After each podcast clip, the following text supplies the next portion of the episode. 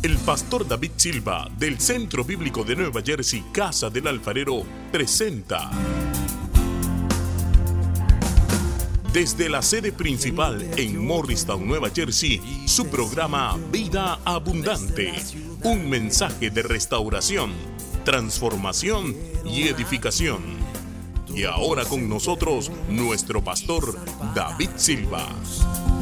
Y al verlas multitudes, tuviste compasión, porque le dispersas. Hoy vamos a entrar en el segundo movimiento. El segundo movimiento es de incongruencia a identidad. Es decir, que necesitamos tener clara nuestra identidad como miembros de CBNJ Casa del Alfarero.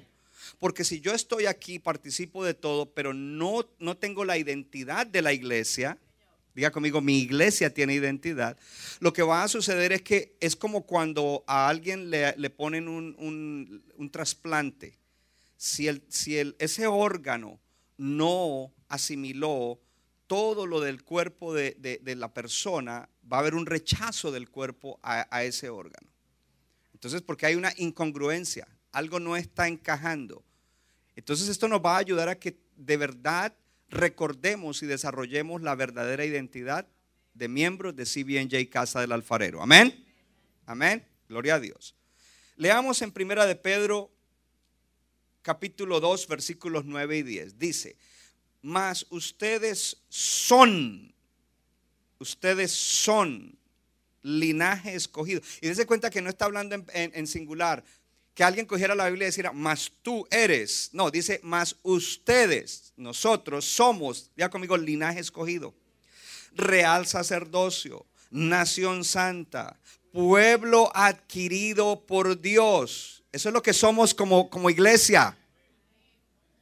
Ahora diga conmigo propósito para que anuncien las virtudes de aquel que los llamó de las tinieblas a su luz admirable. Propósito, anunciar las virtudes de Jesucristo, las virtudes de nuestro Dios, quien nos sacó de la oscuridad espiritual a su luz admirable.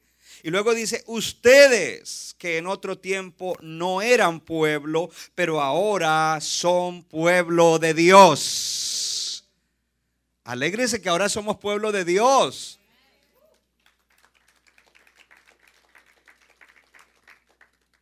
Que en otro tiempo no habían alcanzado misericordia, pero ahora han alcanzado misericordia. Padre, gracias por la palabra. Hoy la recibimos. Diga, hoy recibo la palabra. Espíritu Santo, ayúdame a entenderla, a alimentarme con ella y obra en mí con esta palabra en el nombre de Jesús. Amén. Mi tema en el día de hoy, descubramos lo que somos en CBNJ Casa del Alfarero. Puede sentarse en la presencia del Señor. Para nosotros poder tomar la identidad, desarrollar la identidad de miembros de Centro Bíblico de New Jersey, primero debemos entender que debemos tener una identidad personal de hijos de Dios. Diga conmigo, identidad personal. A ver, dígalo fuerte, identidad personal. Debemos tener una identidad personal como hijos de Dios, como creyentes, como gente salva. Y es importante entender esto. La gente en el mundo desarrolla identidad. Just pay attention. People in the world develop identity a través de lo que hacen. Entonces ellos dicen, si yo hago tal cosa, tal oficio, tal profesión y lo hago bien, entonces yo soy alguien. Yo quiero decirte a alguien, tú no eres alguien porque desarrolles un oficio, una profesión, un negocio. Tú no eres alguien por eso, tú eres alguien porque Dios te creó a ti como un ser humano bello, hermoso, maravilloso. Pero también eres alguien porque Dios te redimió. Oh, al- alguien tiene que alegrarse. A Dios te redimió. Ustedes están hoy flojos, yo, yo estoy en fuego y ustedes están como apagados. Todavía no ha llegado el invierno, hermano. Alégrese. Keep the fire. Entonces la gente desarrolla identidad en lo que hacen. Uno no es lo que hace. Amén. La gente desarrolla identidad muchas veces en base a relaciones interpersonales con otra persona. Listen, young people. Porque pronto te gusta alguien Espero que sea una persona que sea la persona correcta para ti. And I'm not talking to teenagers, I'm talking to young adults. Oh, yeah. Sí, porque si no te vas a casar teenager, entonces ¿para qué tienes novio? The ultimate purpose of that is marriage. Usa tu energía mental, emocional y física para tu carrera, tu oficio, tu relación con Dios, poner buenas bases y nunca te vas de Cristo y para eh, eh, lo que falta de desarrollar en tu familia. Y luego entonces sí viene eso. Eh, por si acaso, no sé. Creo que todavía estoy en el youth camp. Gloria a Dios. Entonces a veces la gente desarrolla identidad cuando buscan desarrollar identidad encontrando a alguien con quien desarrollar una relación. No. Mi identidad no me la da la pastora Patricia, mi identidad me la dio Dios y la amo y ella me ama con todo mi corazón. Entonces no es ni lo que hacemos, no es otra persona. Y entonces a veces la gente desarrolla identidad, ponga atención a esto, y, sobre todo en esta sociedad, la gente desarrolla identidad a través de eh, tratar de hacer dinero y tener cosas, dinero y cosas materiales. Y creen que la identidad está, eh, si yo llego a tener dinero, entonces voy a ser alguien. No, sin dinero tú eres alguien muy valioso. Y si eres un hijo de Dios, eres eso, un hijo de Dios. Espero que Dios te provea todo lo que necesitas, pero tú no eres lo que tienes. Y otra área en la cual entonces la gente desarrolla identidad a través de lo que hacen, capacidad para hacer cosas en relación con otros y en el dinero. Pero hay tres cosas que son el fundamento, la base, el cimiento, the foundation para desarrollar identidad. La primera, que tú eres amado de Dios. Y dice la palabra en primera de Juan 3:1, miren cuál amor nos ha dado el Padre para que seamos llamados hijos de Dios.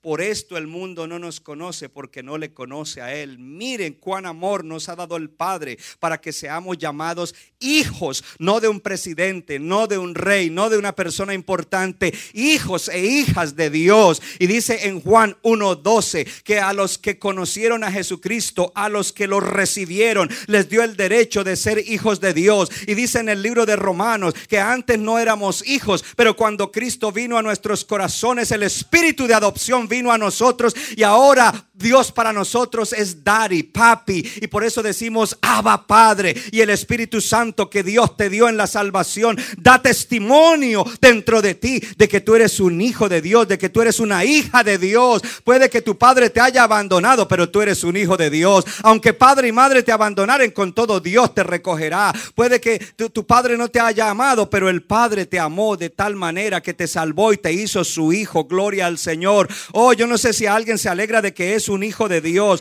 Entonces tu identidad cuando has venido a Cristo la comienzas a fundamentar en el hecho de que ahora eres un hijo o una hija de Dios. Oh, lo- lo segundo, tú eres valioso.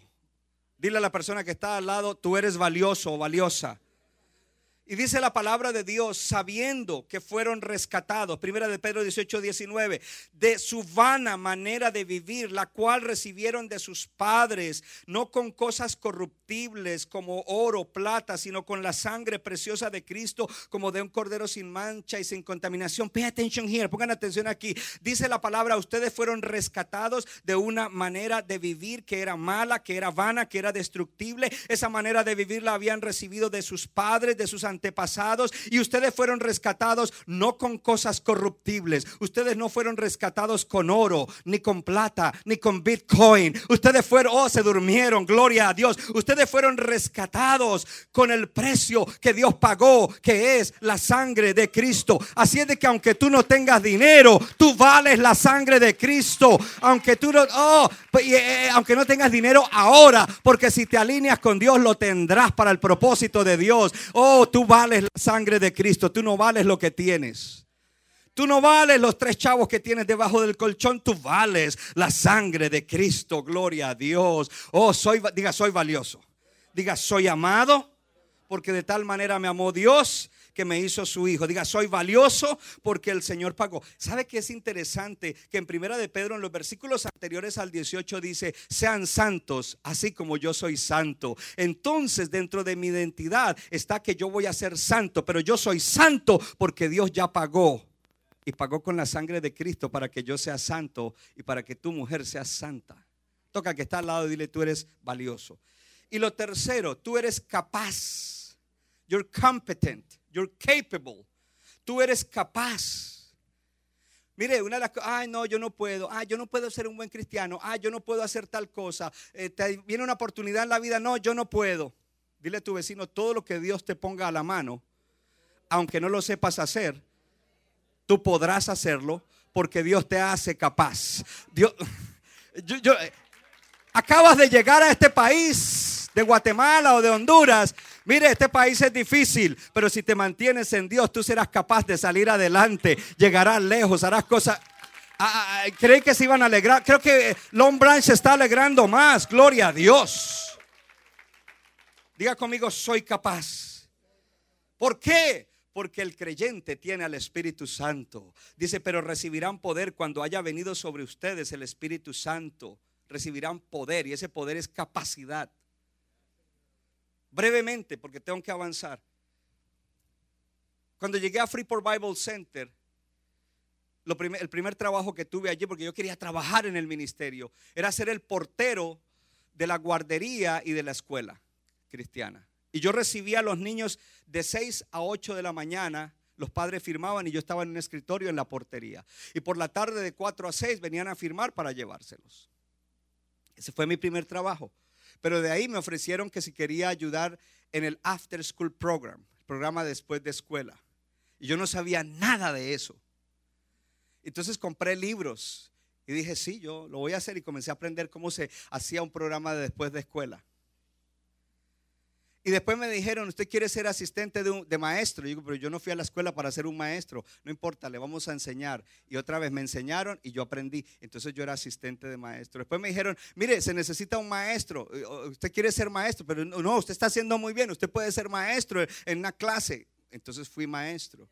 Después entonces... Eh, eh, dijeron, la, escuela está creciendo, necesitamos alguien que sea el asistente de la principal, el asistente de la directora. Dije, yo, pero yo no he ido a la universidad, yo no he estudiado, yo no he estudiado educación. No, pero es que vemos que usted era el Espíritu Santo, que todo lo que Dios ponía a la mano, yo decía, sí, sí, sí, es la oportunidad. Yo quería trabajar en el ministerio. Dios dijo, pues ahí te puse, vamos a ver. Entonces le creía a Dios, entonces ahí Dios me iba ayudando. Y un día llego y la principal me llama a su oficina y me dice, quiero hablar contigo. Yo fui a la oficina y me dice, me voy tal día. ¿Cómo así que me voy? Sí, yo renuncié, el pastor ya sabe. Y yo me quedé así, le digo, ¿y quién, quién, te va a reemplazar? Dijo, el pastor dice que mientras consigue a alguien, tú. Y yo, ¿what? No, me dijo, sí. Ella se fue. Y yo me metí a la oficina de ella que era grandísima y, mi escritorio y la mesa que había era llena de libros, el libro de, la comida, el libro de la disciplina, el libro del currículum, eh, cosas con los padres y era ahí, era el primero que llegaba y el último que me iba. Pero en ese tiempo Dios dio gracia y comenzamos a prosperar la academia. Y, comenzó la academia. y pasaron dos años y no encontraban a nadie. Entonces llegó una hermana de otra iglesia, una hermana latina que iba a una iglesia americana que tenía un título, un bachelor's en educación. Y el, pastor me dice, ella llegó, pero ella no va a ser la directora, ella va a ser tu asistente. Ojo, mi sueño era ser pastor, no ser un director de escuela, pero Dios puso eso en el camino. Y yo no sabía cómo, pero Dios te da la capacidad. Entonces después de eso, al, al tiempo, año o dos años más, encontraron a una doctora en educación que trabajaba en el sistema escolar de New York, Dr. Wilma. Y el pastor la trae y dije, bueno, ahora sí, vuelvo a mis labores pastorales. Yo hacía labores pastorales, pero ahora estaba más en lo de la academia. Y el, el, pastor nos reúne, el apóstol Carlos Vargas, y dice, ok, ahora tenemos un buen equipo para seguir avanzando esta escuela. Dijo, aquí está Dr. Wilma, está la hermana, se me olvidó el nombre de ella, Vaquero, que era la, que tenía la sociedad, y está el pastor Silva. Dijo, la organización va a ser la siguiente. Eh, Miss Vaquero va a ser la asistente del principal. Miss Barragán va a ser la principal y Pastor Silva va a ser el school headmaster.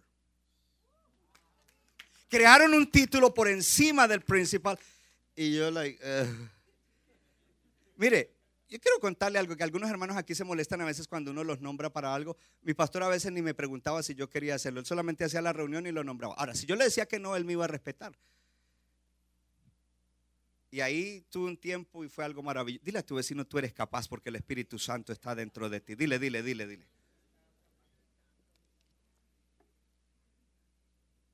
Dile a tu vecino, tú sí puedes. Si eres un creyente lleno del Espíritu Santo, tú puedes.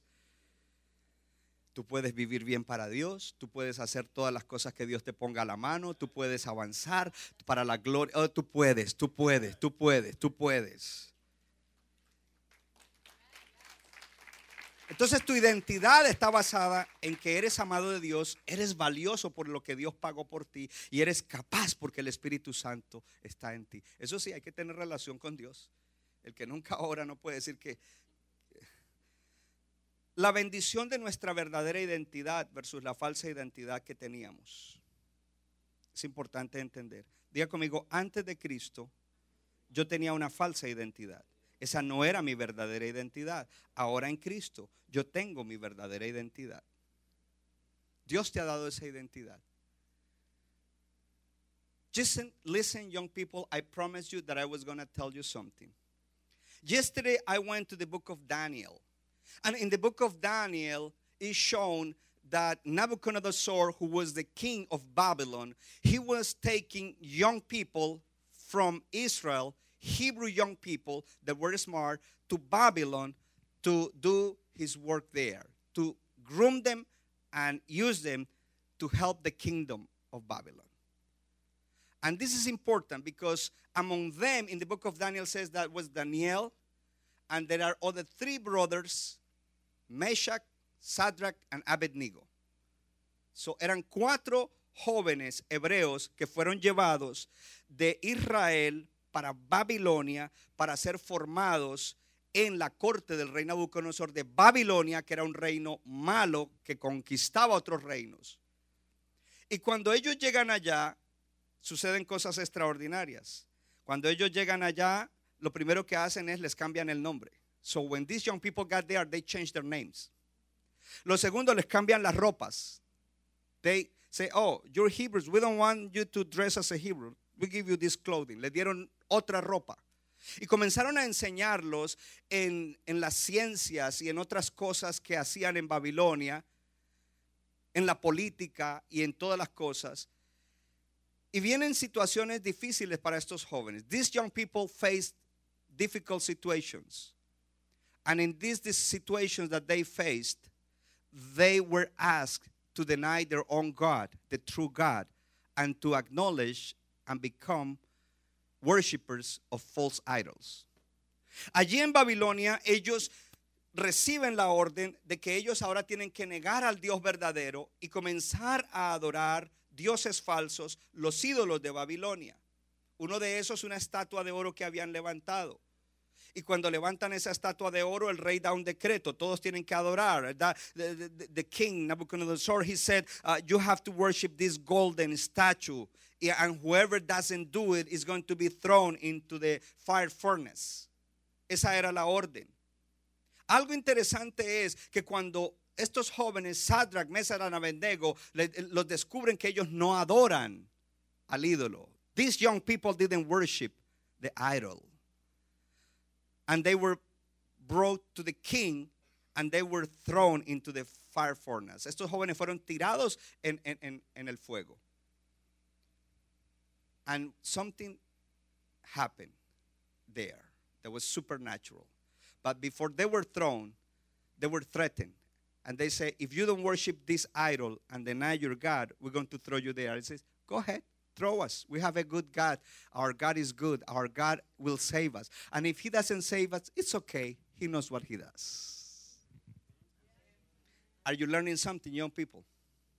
Ellos dijeron, tírenos al, al horno. Nosotros sabemos quién es nuestro Dios y Él nos salvará. Y si no nos salva, pues Él sabe lo que está haciendo.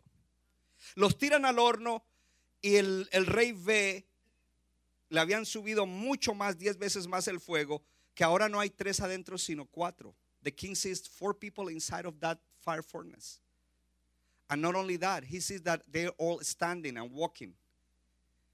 y él manda que los saquen de allí. Ellos salen y ni siquiera olían a carbón, ni a candela, ni a quemado. Y el rey dice, ustedes tienen que ahora adorar al Dios de ellos. And the king says, now you have to worship their God because that God saves. Aquí está la palabra, jóvenes. You can be taken to Babylon, but that doesn't make you a Babylonic. Tú puedes ser llevado a Babilonia, pero nunca serás un babilonio. Tú siempre serás un creyente, un cristiano, un hijo de Dios. Lo segundo que te quiero decir, que te pueden cambiar, o lo- ahí dentro de eso mismo, te pueden cambiar el nombre, te pueden cambiar la ropa, pero no pueden hacer que tú pierdas tu verdadera identidad a no ser que tú la rindas. They can change your clothing, they can change your name, they can give you a name of a God, whatever they want to do, but they cannot make you forget who you are in Christ Jesus. Let's go back to camp. Hello. You cannot forget who you really are. Tú no puedes olvidar quién tú eres realmente. And none of those things make you lose who you are. There is a lot of pressure, but never forget who you are in Christ. Lo segundo que te quiero decir es que your memories help you keep your identity. Tus memorias te ayudan a mantener tu identidad. So if you're taken to the world, they try to wipe out your memories, and it's up to you. They will be there anyway. Hello? So, what you have to do is remember who you are. Remember who you are. And I hope your mother all every day that you, when you go to school say, remember who you are. Y yo espero que tu madre te diga recuerda que tú eres un hijo de Dios, recuerda que tú eres cristiano, recuerda. Recuerda, tus memorias te ayudan a mantener tu identidad. So don't forget who you are. Remember who you are and whose you are. He paid with the blood of Jesus for you. Recuerda no solo quién eres, pero de quién eres, porque Él pagó con la sangre de Cristo. Y lo tercero en este mini mensaje for young people is value what you have now.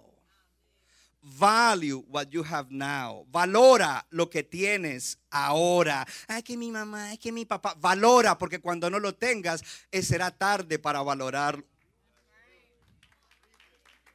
Let's go back to camp, a month of camp. Hello. Value what you have now before you lose it.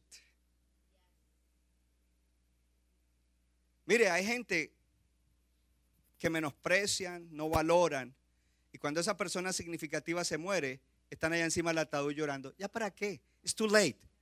It's too late, brother. It's too late, sister. Value your parents, value your family, value your church, value your pastor, value your leaders. ¡Uh! Valora, valora, valora, valora, valora. Tus pastores, tus padres, tu familia. They're not perfect. Ellos no son perfectos, pero más vale que los valores. Más vale que los valores. Valora lo que tienes ahora. I'm going to say this in English and I don't know if I can translate it. Because what happened is that we value more in retrospect than in real time. Valoramos más en retrospectiva que en, que en tiempo real. Entonces, retrospectiva, ¿qué es? Que cuando la persona se va o la pierdes o se muere, es cuando la valoramos, no en el tiempo real cuando lo tienes. So, young people, you better start valuing what you have and start stop complaining.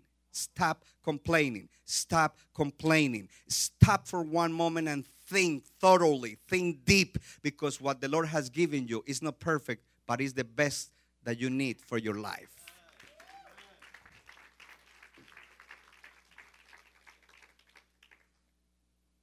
Vamos a cerrar ya el mensaje porque me tengo que ir. Alguien dirá, ¿por qué el pastor lo hace en inglés? Porque a nuestros jóvenes les gusta más en inglés. Esta semana yo estuve con la superintendente del Morris School District y con el assistant superintendent de currículum. Él llegó a los cuatro años de Cuba, su, abuelo era pastor en Cuba, él se congregó aquí en una iglesia latina. Dice, a los 13 años ya yo no quería estar menos en la iglesia porque me dice él, yo a veces necesitaba una palabra, pero ya yo no entendía, ya me había metido tanto en el inglés que yo muchas palabras de la Biblia no las entendía.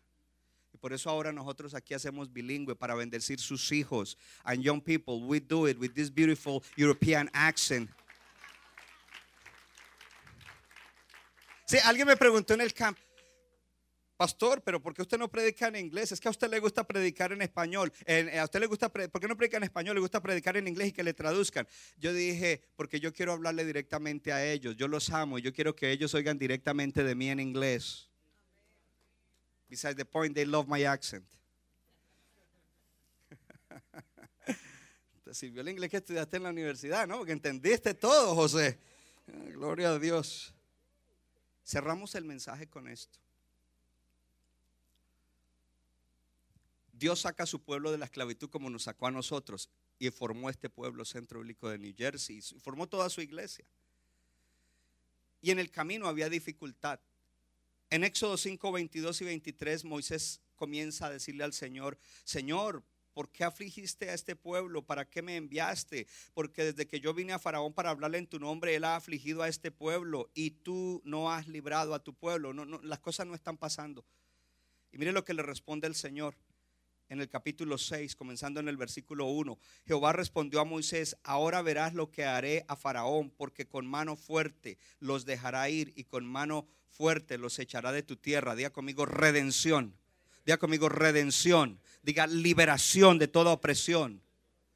Y entonces le sigue diciendo, habló todavía Dios a Moisés y le dijo, yo soy Jehová. Diga conmigo revelación de quién es Dios. Diga, revelación de quién dijo, yo soy Jehová y aparecía Abraham, Isaac y Jacob como el Dios omnipotente, mas en mi nombre Jehová no me di a conocer a ellos. Diga, revelación de quién es Dios. Necesitamos aprender y crecer en conocer a Dios. También establecí mi pacto con ellos. Diga conmigo, pacto.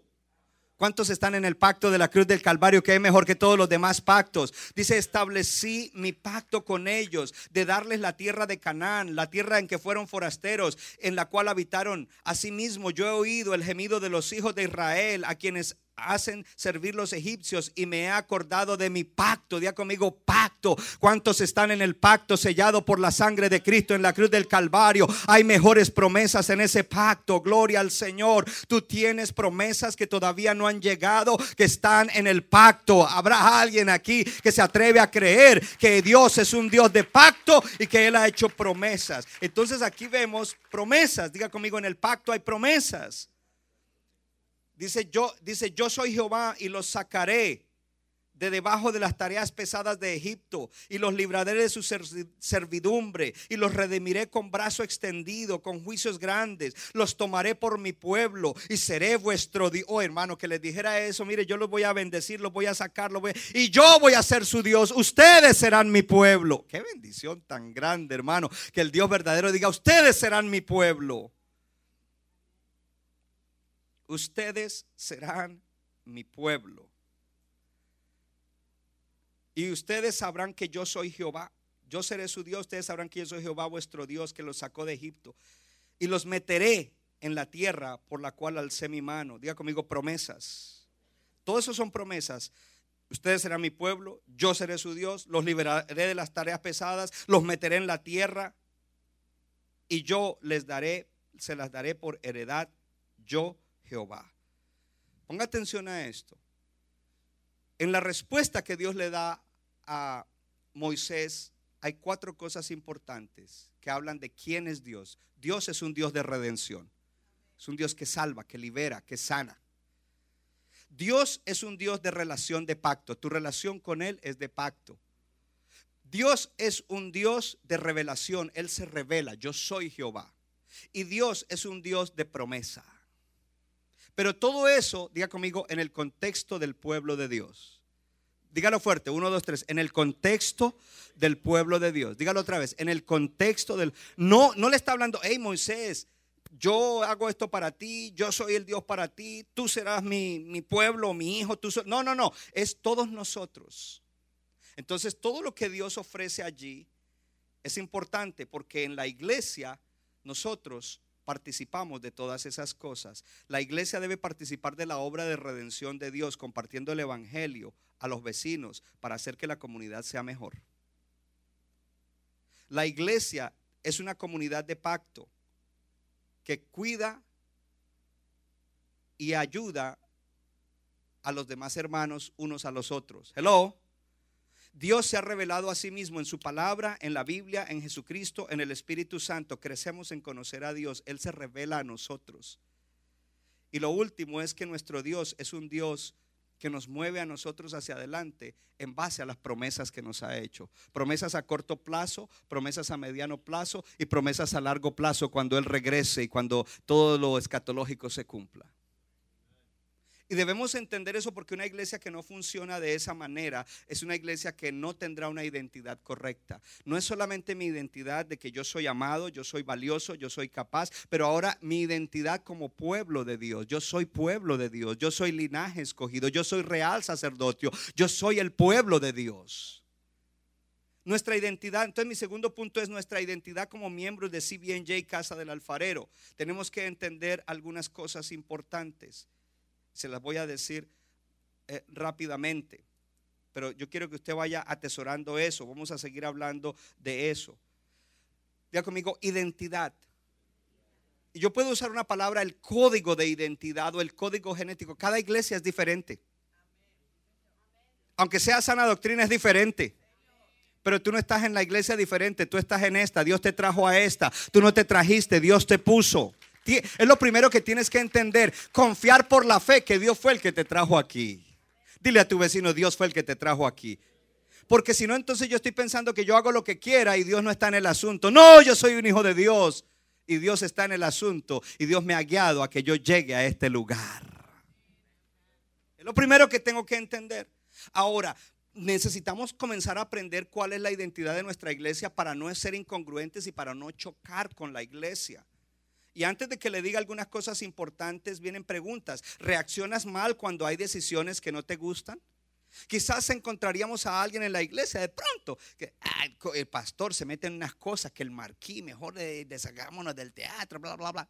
Ya se fue esa persona. sí, probablemente ya se fue. Entonces a veces no entendemos porque, porque no tenemos, cuando tenemos la identidad decimos, no, eso es, hay que darle para adelante. No lo entiendo, no me hace sentido, pero yo sé que eso es parte del propósito de Dios para nosotros, CBNJ. No es para otra iglesia, es para nosotros. Lo segundo que te entonces cuando reaccionas mal a las decisiones de la iglesia, hay algo que no está concordando. Cada cosa que se propone debe terminar en éxito. Y para eso todos necesitamos decir, yes, esta es mi iglesia y vamos para adelante. Cada cosa que se propone debe terminar en éxito. Los líderes los estamos levantando para que ellos tomen decisiones con sus equipos y sean creativos en cómo hacer la obra de Dios. Si en la casa de esperanza lo que quieres hacer es poner un payaso y una ice cream truck y te ganas las almas y se convierten de verdad, hazlo así. Yes, pero te tiene que funcionar. Y te va a funcionar quizás. Amén. Tomar decisiones que estén en línea con la identidad, porque nuestra identidad dice que nosotros amamos las almas que nosotros queremos que la gente se salve y transforme su vida, que nosotros queremos que la gente prospere en su alma y prospere en todas las cosas, y sin salvación no lo hay, sin Cristo no lo hay, por lo tanto trabajamos para eso todos. Eh, los valores de esta iglesia está no el egoísmo, sino el que tenemos que estar para todos. Habrá alguien aquí, hermano. Entonces, la iglesia debe estar funcionando. Otra pregunta, ¿está funcionando la iglesia en sincronización con su vecindario y comunidad? Y por último, habla la gente.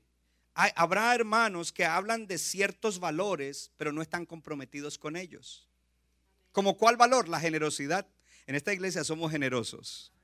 Dile a tu vecino, te testifico que en esta iglesia somos generosos. Diga, los pastores son generosos y aquí ayudamos a mucha gente en, en este lugar y en muchas naciones de la tierra. Somos generosos. Y nosotros no queremos que nos den, queremos dar. ¿Cuánto le dan gloria a Dios? Entonces viene esto y se lo dejo ahí para que esta semana piensen, mediten y nos movamos en ese movimiento de ser congruentes con la identidad de yo soy centro bíblico. Si acabas de llegar, te va a tomar un tiempo. Por eso tienes que disipularte, conocer la iglesia, buscar a alguien que te ayude a navegar dentro de la iglesia. Si llevas tiempo y no has encajado, este es el tiempo de decir, yo quiero ser parte de, verdad de la iglesia, tener la identidad de la iglesia. Levante la mano todo el que vino aquí con crisis en alguna o algunas áreas de su vida y, aún espiritualmente mal. Y, levante las dos manos en alto y a través de lo que se ha hecho en la iglesia, levante las dos manos bien en alto. Amén. Los demás para que miren. Porque I don't play games. Yo no juego juegos, yo soy pastor. Y yo no estoy jugando juegos. Yo no vengo aquí solamente, oh, el domingo, ojalá el pastor nos entretenga, ojalá eche unos buenos tres chistes. Sí los he hecho, pero eh, eh, recuerde, cuando yo le echo un chiste es porque le tiré un principio que le cayó como un palazo a usted. Y usted se rió, pero cuando salí dijo, uy, eso como que me cayó a mí.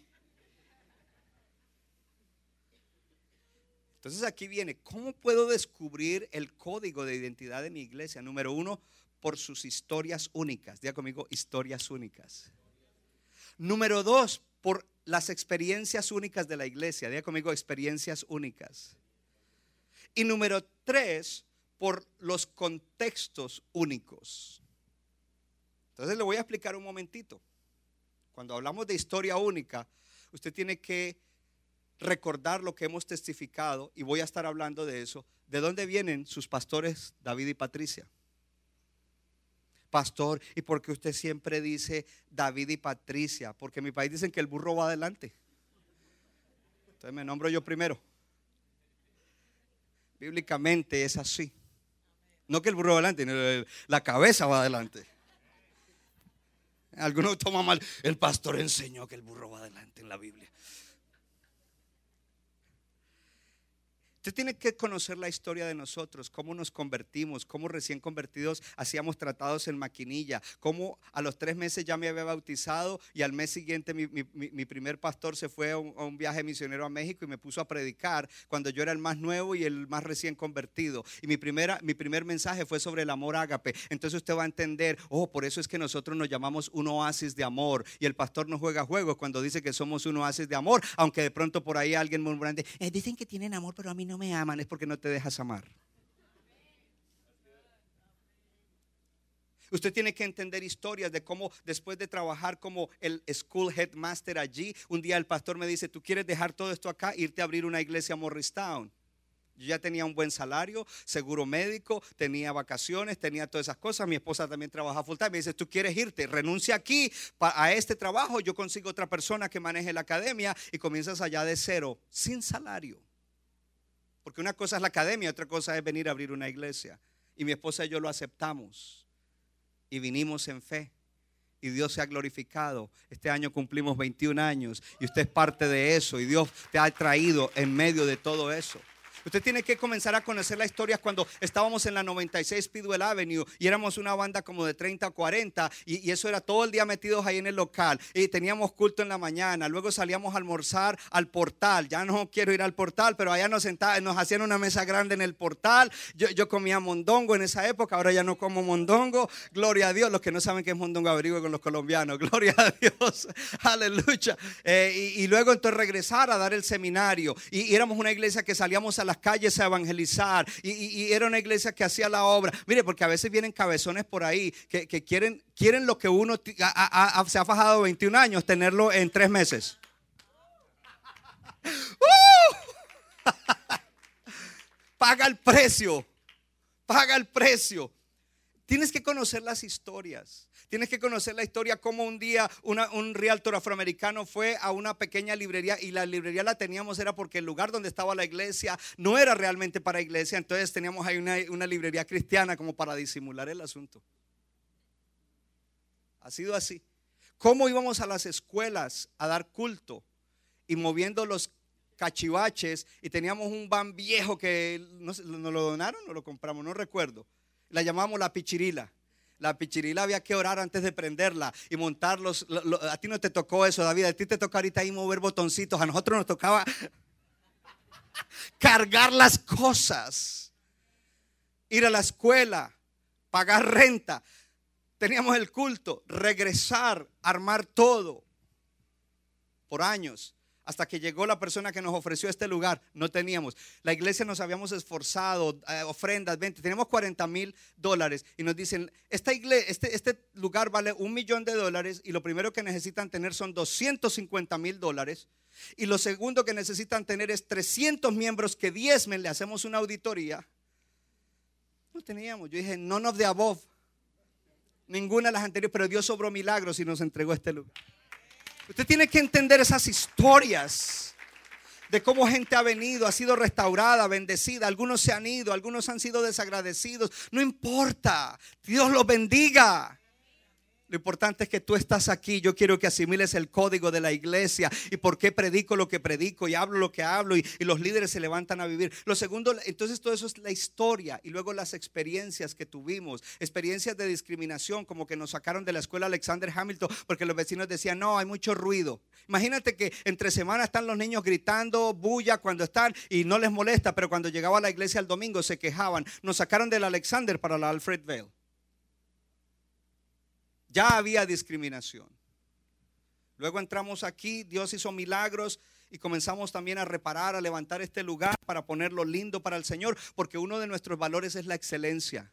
Y muchos hermanos, y es más, y entonces cuando hablamos de contexto, Dios nos, nos envió a los latinos en New Jersey. Y si hay alguno que no es latino, tú eres bienvenido, pero nuestro contexto es inmigrantes latinos, hijos de inmigrantes,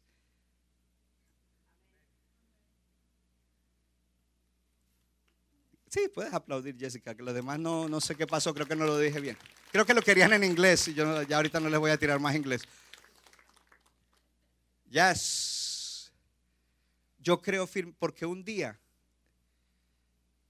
cuando vivíamos en Port Jefferson, Long Island, New York, con mi esposa, y comenzamos una pequeña congregación en la sala de nuestra casa. La comenzamos porque Dios había estado trabajando en mi vida. Y después de estar cinco años en este país, como que se me prendió el bombillo y entendí cuál era la dinámica de este país. Y entendí cuáles eran las necesidades de los latinos en este país. Y me di a la tarea de buscar estadísticas y de ver que los muchachos latinos dejaban la high school antes de graduarse y se iban a cualquier trabajito. No que el trabajo sea un demérito, pero si, si tienes la oportunidad de educarte, go ahead, brother or sister. Y no, y, no, y no estoy diciendo que todos tienen que ir a la universidad. Puede ser plomero. El plomero gana más que el doctor. Electricista gana más que el cirujano. Entonces comencé a ver, comencé a ver los índices de enfermedad en la comunidad latina. Comencé a ver los índices de pobreza en la comunidad latina. Y se me metió una cosa en el corazón de decir, todo esto se soluciona con el Evangelio de Jesucristo. Y yo creo que cualquier crisis de cualquier ser humano se soluciona con el Evangelio de Jesucristo. Pero yo creo eso para nuestra gente latina. Y por eso predico lo que predico y lo predico como lo predico. Y por eso predico de todo y en esta iglesia predicamos de todo. Le predicamos al matrimonio, le predicamos al soltero, le predicamos para cómo cuidar el cuerpo, le predicamos cómo manejar las finanzas, le asesoramos, como dice ahí en el, anuncio, para que tú salgas adelante. Ayer alguien me estaba pidiendo consejo para un negocio, le dije hazlo así, ten cuidado con esto, la inflación en este momento, le ayudé a analizar el asunto para que la persona, muchos han abierto negocios, han sido, han sido, han sido exitosos, no todo el mundo está llamado a abrir negocios, pero si estás llamado y eres fiel a Dios y entiendes aquí que Dios quiere prosperar tu alma y que me interesa es que tu alma prospere con la palabra, con la relación con Dios, aleluya, entonces prosperarás en tu alma y prosperarás en todas las cosas, gloria a Dios, y serás bendecido y serás bendición, gloria al Señor. Somos una iglesia que ama a las generaciones, ama a los niños. Yo no conozco senior pastors de iglesias como la de nosotros que se vayan una semana con los, con los muchachos, con los teenagers. No conozco. Pero nosotros hacemos con mi esposa el sacrificio porque creemos en el trabajo de las generaciones. Young people, young adults, you are the next generation.